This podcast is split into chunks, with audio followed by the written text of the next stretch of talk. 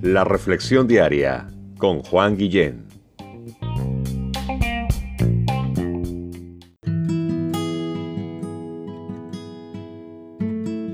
Hola, buenos días.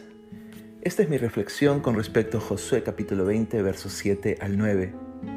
Entonces señalaron a sedes en Galilea, en el monte de Neftalí, Siquem en el monte de Efraín, y Kiriat Arba, que es Hebrón, en el monte de Judá. Y al otro lado del Jordán, al oriente de Jericó, señalaron a Becer en el desierto, en la llanura de la tribu de Rubén, Ramot en Galad, en la tribu de Gad, y a Golán en Basán, de la tribu de Manasés.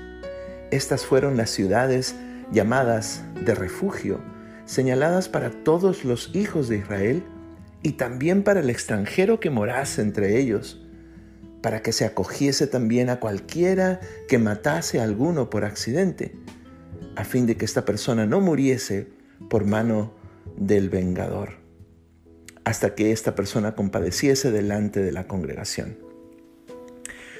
Hace un par de días en el devocional con mi hijo, eh, mi, hijo me preguntaba, papá, ¿qué pasa si mato a alguien sin querer?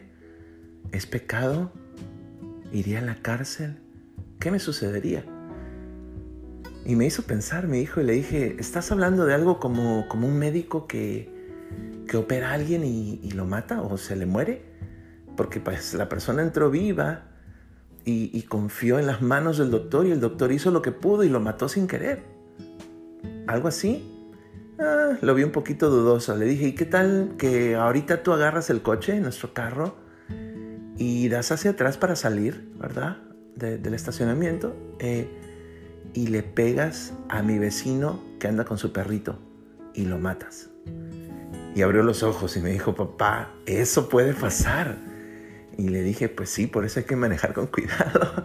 Este, no vayas a agarrar el coche, todavía no eres, no tienes edad para hacerlo, pero le dije, ok, de eso estamos hablando, sí. Bueno, matar es pecado, Dios quiere que no matemos.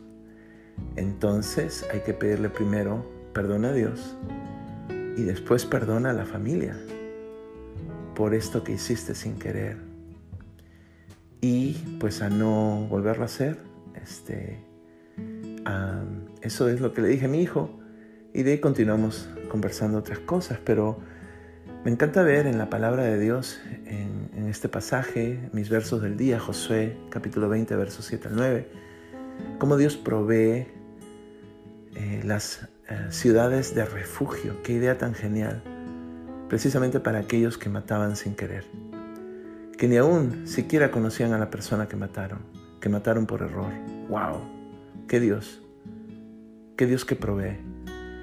Y lo que toca mi corazón es por qué en todo este pasaje del capítulo 20 hasta el verso 9 es que sale la mención del inmigrante. Como que a Dios no se le escapan los detalles importantes. Dios sabía que el inmigrante podría ser maltratado, discriminado en medio del pueblo y también proveyó ciudades de refugio para el inmigrante, para que pueda salir adelante, para que pueda seguir soñando, para que pueda seguir trabajando, para que pueda seguir sacando adelante a su familia, enviando recursos tal vez a sus tierras lejanas, no sé. Pero me encanta ver un Dios que provee y que piensa en los detalles más pequeños. Tú que me escuchas, quiero que sepas que Dios, que a Dios le importa mucho tu vida.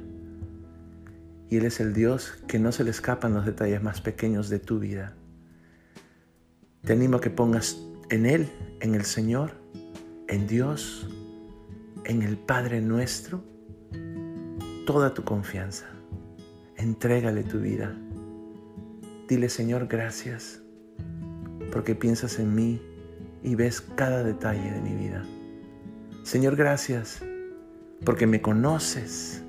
Eres la persona que más me conoce y eres la persona que más me ama.